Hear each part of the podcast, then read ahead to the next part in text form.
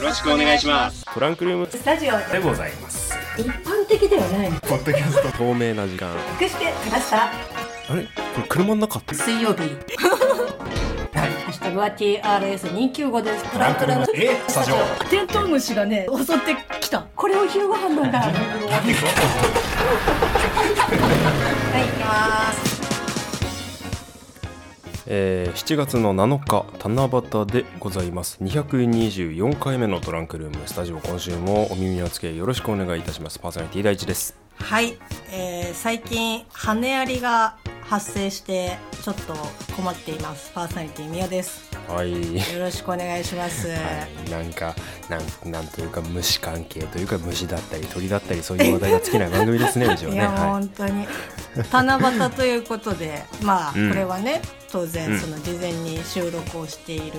わけですけど、い、はい、なんかこうお願い事ありますお願い事ですかうん今パッと思いつきまあの言ってるだけですけどうん、あのねうーん家が欲しいなんだろう全然可愛くないよねあのーもうね20代後半の既婚男性の願いよねああそうな んだえー、まあこうねよく車が欲しいとかいそうねろいろありますけど、やっぱ家って言ったらね、自分のこう城的な感じにねなるとも思ういますけどねうんその人生の一つの節目というかチェックポイントというかまあね位置づけゴールとして捉えてる方も中にはいるんじゃないかと思うんですけれども、その美穂さんも言ったように今自分の城を構えて何かをするか何かをして最後自分の城を構えるかってやっぱあると思うんですよ。うん家がゴールか家がスタートかっていうのあると思うんでまあね、あのいろんな見方をすればいろんな見方があるんだけど当然、うんいいやーやーもう大地くんちがこう家を建てるってしたら絶対ね、まあ、うんあ注文住宅がいいと思い ますね絶対にいいと思います、うーんまあね,、いいあのデザイナーさんをうん、うん見つけるのが大変ですけどんえこう家をその注文住宅で家を建えてーるリスナーののに、皆さんごめんなさいちょっとですね今サウンドミオさんのが切れちゃったんだけど大丈夫かなあれ俺のもし入かってしんのかてなこれは私の声が届いてないどうなってるんだあれちょっと待って聞こえてるえっとこれここのえてままませんね使おうかなこれどうだろうしばらく経ったら復帰するのかえーっとどうしようかなあ聞こえますかあ聞こえた聞こえたあ聞こえた今ね一瞬途切れちゃったねいや一瞬どころじゃないけごどめんうんあのねなんうんか最近、これ本当にうちの事情で大変申し訳ないんですけど なんかねネットがすごいね、切れるのよ w i あ f 本 i そうそうそう、うんうんなんかこの時間 If だけなのかなってて、今ちょっとね w i f あ i 切ったらこんこうつながったので、うんうんまあその間混私み合はっずってとるんだねろうねうん、あの喋り続けてましたけど、あ俺も同じことしてたあのね絶対あの噛み合ってないと思います けど噛み合ってないすみません。えっとあれです。あの私のです注ね。文住宅ですかただあ注文住宅はいで、私の七夕に書くとしたら、うんまあさっき冒頭でお話ちょっとちょろっと出しましたけど、なんか羽アリがねこう出てて、うんその羽アリが、えっと白アリじゃありませんようにっていうえっと願いをね。 羽ありはまだいいんだ羽アリはね結構この時期調べたらあの、うん梅雨の時期は発生しやすいんだって。あそうなんですかうん、でその中にこう羽、あのシロアリのうん羽アリもうこんうすごくこう飛び立つからっ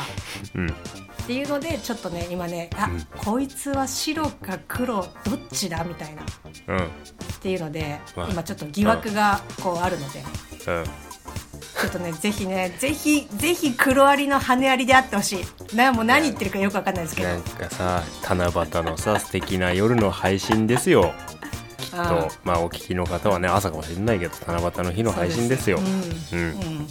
家が欲しいだシロアリじゃないようにだなんかもう オープニングのこのセンスのなさうん安定のトランクルルームスタジオでございますよはいはいはいさもうオープニングの終わりを悟りましたね美穂さんが黙るというはい、えー改めましてここから仕切り直しでございますトランクルームスタジオ224回目の配信となります、えーお耳の扱いよろしくお願いいたしますパーソナリティ第一ですはい、パーソナリティみやです。よろしくお願いします。おお願願いしますーいはいはいはいはいまあ、あの、事前に収録をするにあたって、まあ別にちょっと今日この話をしたいなっていうことじゃなくて、一回ん大地君にね、LINE をうん送ったんですけど、うんうんこう報告的な感じで。うんえっと、7月の3日にですね、今公開されている映画、ゴジラ VS コングをですね、うん見てきまして、うんうんでもう本当に、まあ、先週かな、うんちょっとなんかアフター、まあ、どっかで話したと思うんだけどうんうんまあ伊集院さんのラジオとかでもこう話してるのを聞いてたんで、まはあ、いはいちょはっいと見に行ってみようかなっていうのでうん見に行ってきたんですようんで後から知ったのがなんかこう7月の2日に公開でうんうんだから翌日だから、んあなんか結構こうガチファンみたいな感じうんうんだなと思ったんですけど、こう全然ね、あの、こういった、こうか、ハリウッドのゴジラとかもちゃんと見てきてないし、うんこうなんだったら、ドクロ島も、ごめんなさい、まだ見てない状態で、まあ、うんこう、モンスターバトルものっていうものを初めて映画館で見たんですけうど、んうん率直な感想としては、うんうんあの、やっぱスクリーンで見るとすげえなっていう。ああはいはいはいまあね怪獣ものっていうでかいのがね、映る映画だからねそこはもうぜひともちょっとお金多めに払ってでもいいとこで見てもらいたいなって僕も思いますけれどもうん、でうん私が見たシアターが、えっと、2D で、もう本当に普通の映画館で見たんですけど、これはでも本当に IMAX とかそういう、うんそれこそ音響がいい映画館で、環境がいいとこで見れば見るほど多分本当にこう没入感は半端ない映画なんだなっていううんうんうん感じでしたねでしたねっていうちなかみにそうなんだろうなって、うん、うんうんうんドクロ島は見たことないんだドクロ島はねそう見たことなくてうんえっとまあ、もちろんそのやってたのは知ってるし、まあ、うんうんうん本当にふわっとあコングが出てくるこう映画なんだろうなっていうぐらいでしうんうかん全然知らなくて、うんうんうんうんでまあ、今回見たのも本当にちょっとタイミングがあったっていう感じだったのね、うんうんうんうんでうんうんまあ、何よりこういろんな、ね、こう日本人俳優がハリウッドに進出してる中、ねえうん今回こう小栗旬がハリウッドデビューということで。うんまあやっぱそういっそたうね、ねあの、うんもう同じ日本人として、ああ、ケン渡辺の後を継ぐものがこ う、出てきたかっていうふそううねに、ちょっとね、そこの楽しみがあって、うんまあそれも込みで見に行ってきたんですけど、うんまあこれはちょっと、なんですかね、ネタバレになるかどうかわかんないんですけど、うんこう予告で小栗旬のこう映像出とてたか、ねコメントとかを見て、あなんかこうどんな感じで出るのかなって思って、うん実際に映画を見たらうんあああっていう感じ でした。いや、いや、感想、感想クソじゃないいや、なんか何にねも、伝わってこないよ、今の。やっぱさ、その、ハリウッドに、あの、 あ、あ、でマッサージされた の、今。ちゃうわ。なんかね、まあ、こう、ちょっと、思ってた感じとは違ったなっていう。まあ、日本人俳優あるあるですよね。うんこう、結局予告編とか日本の宣伝だと出てるよって押すんだけど、実際は、ね、ほんのちょっとみたいなう。んうんうんうん。なんかばね、、ばうん。本当に、あ、こう、こういう感じっていうか、こういうキャラクター扱扱いだったんだっていうのは、ちょっとね、まあうんうん、面白いっちゃ面白いし、まあ、その、うん小栗さんが今まで出てる、まあ、作品、まあ、全部見てるわけじゃないですけど、まあまうあ、んこういうのも、まあ、あありかな、みたいな。うーん感じだったので、かっこいい小栗旬を期待していくと、ちょっとなんか、あ、あ、あーってなるかもしれません。あ、あ、あを言えよ。いやね、ほんとね、だから、出てるカット数もそんなに、まあ、やっぱり多くだよねはない多くので、ないよねうんちょっとねそのああーの部分を言うともうなんかもう全部を言っちゃうみたいな感じだから、まうあ、んぜひですねあの見に行ってない方は、あのまあ、一見の価値はあると思います。そうなんでさハリウッド映画に出る日本人俳優は早々にあの殺されてしまうのか問題あーちなみに僕は今回の「ゴジラコング」まだ見てないんですけど、んあのそもそもあんま期待をしてないというかその日本人俳優枠に、うんだからそのそれは俳優さんが下手とかそういうのではなく、うんハリウッドに、んハリウッド映画上での日本人俳優の扱い方ってすごい雑だと思っているから、あのあのこんな感じなんですけれども、うんうんうん、まあやっぱ今回もそんな感じかだからその「ゴジラ」っていう日本の作品のそのなんだ、えー奥行きを持たせるためっていうのじゃないけどただ単に漢字の日本人俳優を使ったよみたいな感じだと思うんですよね。あのーまあ、今回シリーズものになってますけどギャレス・エドワーズ版の「ゴジラ」から「えーコングドクロ島の巨神」えーゴジラキングオブモンスターズ」こんそして今回の「ゴジラ VS コング」っていう風になるわけですけれども、んあの結局ねこれシリーズのネタバレになっちゃいますけどちょっとあの見てない方はご容赦くださいすいませんバレちゃいますけど渡辺謙すぐ死ぬし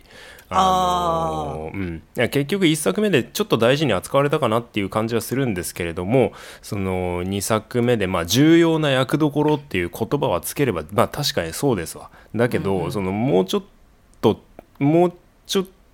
とそのゴジラが日本の作品だからその日本人俳優を出すというのであればもうちょっと役回り的にいいところがあったんじゃないのとも思うし、うーんそうそうなのよねうんまあ結局ね、まあ、あとはゴジラ対コングじゃないよあのキングコングのドクロ島の巨神でも、まあ、ちょっと日本描写があったりもするんですけれども、あのゴジラコングのあのジョーダン・ボート・ロバーツっていう監督はあのエヴァとか好きで、あのまあ、敵がちょっと使徒っぽく使徒の仮面っぽいデザインであったりだとかあとは登場する日本人、まあ、日本兵がいるんですけど、まあ、怒りっていうんですよ。もうまんまエヴァなんです ね。あの隠す気がない、うんうん、まあまあまあまあがっつりがっつりそういう感じであったりだとか、日本大好きっていう感じはするんだけど、でいかんせんね多分日本人俳優感っていうのがもうハリウッドでは受けないんですよきっと。もあううあ、ん、っまあていうので今、うん誰だっけあの名前ど忘れしちゃったあのエンドゲームのさ、うんうんうんあのホークアイがもうやさぐれて日本でこう暗殺業をやってた時に ああ、ロの出てきたローニン俳優,、ねうん俳優さんあ真田広之あさん、ううんん、が、えっと今やられてる別の映画、モータルコンバットですね。うんうんはいでまあ、あれでも予告で結構盾とかがっつり出てうる、んうんうんあの予告見たりとかしたんですけど、うんだからもうなんかそういうちょっとねこう今回こう小栗旬、まあ、デビューっていうのもあるのかもしれないけどなんか予告とちょっとやっぱ違ったなっていうところを見るとなんかその。たかっこいい盾をやってるけどえこれ大丈夫この後すぐ死んだりしないみた いな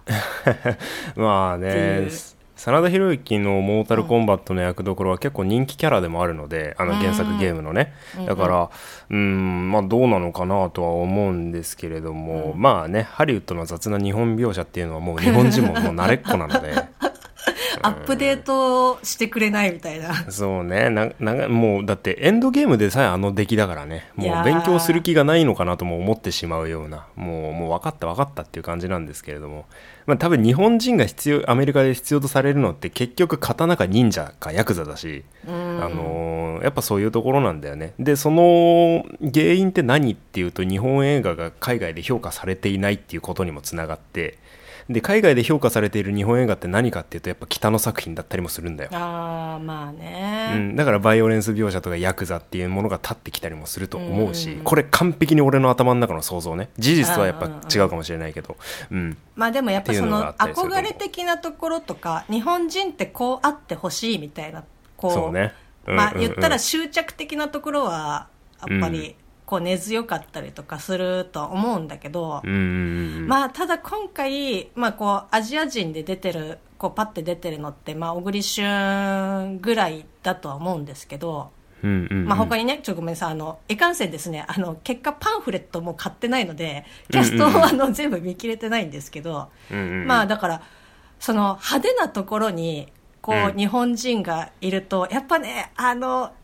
絵的にも、ちょっと、ああ、やっぱ薄いかなっていう感じは、ちょっとなんかもう、あの、背景にこう、溶け込んでしまっている感じが、うんうん、モモブキャラ感ねそうそうそうそうそうそうで向こうの人たちみんなやっぱさ顔とかの彫りもさうん当然深いし、うんこう表情とかのメリハリとかもやっぱすごいあるから、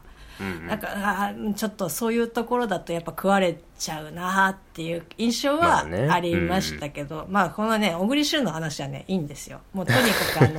のはいコングと心を通わせるこう少女、あのジアちゃんうん、がいるんですけど、予告編でも出てましたねそううんそうそう、もうあの子がねもうとにかく可愛くて天才ですかいやー、で、まあ、今回この映画があの長編映画デビューってことで、へそ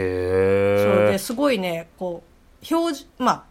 手話でねあのしゃべ、うんうんまあ、これ予告でもやってましたけど、うんうんあのこう、うんセリフがないっていうか、まあ、手話でやってるので、うん基本的にこう表情でこう見せるみたいなシーンが多いし、こう彼女のアップか表情がアップになるシーンがカットがすごい多いんですけどうんうんうんもうねあーなんかすごい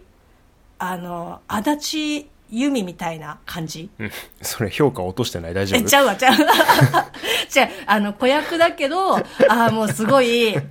こう演技が上手なんだなって思って。うんうんもうんううん演技とかもよくわかんないけど、でもこう表情だけで、ああ、なんか、うん、ああ、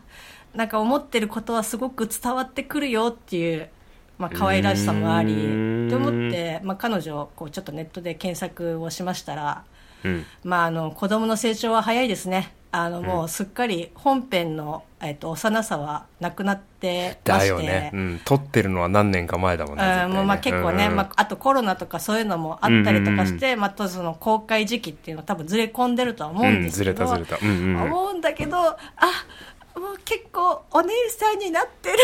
っていうショッ クさはいはいはいはいはい親戚のおじちゃんおばちゃん感ねいやー、なんかあの、がっつりね、あの、化粧してるとかっていうわけではなかったけど、あ、うんもう、全然お姉さんだねっていううーん感じでした。あーちょっとなコンゴジラコング見に行きたいなとも思うんですけれども、うんうんうんうんちょっとあのトラスタで話せるように僕も近々、えー映画館足を運ぼうかなと、えー思っております。うんうんぜひぜひ。まあ、いやーこんまあね怪獣プロレスの映画としては多分100点だけど、うんいや、もう本当に、あの、まあ、ツッコミ、こう、今まで経験がない私でさえも、え、なんかそこもうちょっとどうにかならんかったんっていうツッコミどころは結構あるけど、でもやっぱり、その、それをこう押しのけるぐらいの、やっぱこう、うんうん迫力っていうのは、もう本当にすごかったし、映像もやっぱすごい綺麗だったので、うんまあ本当に見る価値は全然あります。やっぱそのハリウッドらしさで押し切るよね。うん。なんかまあ、それはそれでいいだかかなと思う。うんうん、そうそれが悪いっていうわけじゃないんだけどやっぱそこのゴジラの方向性とシン・ゴジラの方向性ってやっぱ全くゴジラって同じジャンルでも違うから、うんうんうんうんやっぱそこなんだよねきっとシン・ゴジラをそのままハリウッドに持ち込んだとしても受けないのよ絶対ああ、うんなるほどね。で長谷川さんがハリウッドに行ってもあの矢口蘭道がハリウッドに行っても受けないのよきっと、ダメなんか。うん、あっていあ、うそっか感じだと思うなまあまあまあそのねいゴジラのイメージの違いという話題からちょっと今外れた気もするけど、うんまあちょっとゴジラ映画あのー深く深く近々話してみたいなと、えー思いましたね今ね。うんなんかこいやう、うん総括して、こううんネタバレをせずに、こうこうんゴジラ、こんな感じだったよっていうのを伝えるとしたら、うんなんかハリウッド版ジャンプ映画を見てきたなっていう感じでした。うーん全部盛りね。うんうなんかこう、んんえっ、と、友情、勝利、うん努力みたいな努力うんうん 感じだったはいはいので、ぜひ。はい。あーすそかう、ねうんそっかでもう番組がえちょっとでも話ちょっとで話せればいいみたいな感じだったけどもう番組1分分ぐらい使っちゃいましたね すいません。いやいやいや全然大丈夫です僕の方が話の長かったと思うんでえうーーんまあ、ぜひ大地君がもしね、あの見るタイミングがあって公開中に見れたら、まあ、うんもうそれこそねもうネタバレありでこう、うんキそうャねッキャ,、話したいねキャッキャ言いながらこうツッコミをしたいなっていう、うんうんうんうんうんうん、感うんじそうねじゃあ残り時間でどうしましょうかツイッターでも拾っちゃいますかあ久しぶりにねはいすみません、えーあの完全に気を抜いておりましたいや全然大丈夫です全然大丈夫ですよえっとそうあのーえーまあ新エヴァについてもいただいてますがご紹介したいのがみつさんありがとうございます先週の配信についてうんえーっとですねえー友達って大事だよねっていうのはもちろんイエスなのですが心が弱っているゆえかと心配もしていますといういうですねツイートをいただきましたありがとうございますありがとうございます、えーあのね弱ってはないんだよねただねちょっと最近ねあのー僕個人的に平常心でいられないことがまあすごく多いのねそのそれは何でかとかっていうとすごい話が長いから面倒くさいんだけどあのねあのそれを経て何を思ったかっていうとちょっとももうちょい周りの友達に頼ろうかなっていうのをすごく最近思っていて、おーうん、でそういうのあっての、まあ、先週とかだったりしたんだけど、うんうんまあ、あの自分がそう思い始めた時に後輩から連絡来たしうんあーまあちょっとまあいいかと思ってこうね悪いことだとは正直全然思ってなかったけど、あのまあ、ちょっとみんなに話聞いてもらったりそういうのしようって積極的にしくしていこうって思って先週の配信だったんですよ。うんうんでですねうん、で昨日もまた友達と遠出をしてきまして。あらうん、こんな時期に申し訳ないっていう感じなんですけど、まあまあうん感染対策はしたというもろもろのブラブラブラはもうも うちょっと割愛しまして、はいうどんうどん食いに行ったんですようどん え香川いやそんな遠くないそんなふっかるじゃないよごめんなさい、まあ言うて言うて群馬なんですけど おうあそのこ水沢うどんっていううどんをちょっと有名な店にみんな車1台ずつ出して食べ行って、あでまたいい時間を過ごせまらしいたねやーいいねうん、ちょっとアフタートークでそのお話をちょっとだけ挟ませてもらえればと思います。はい、チュルチュル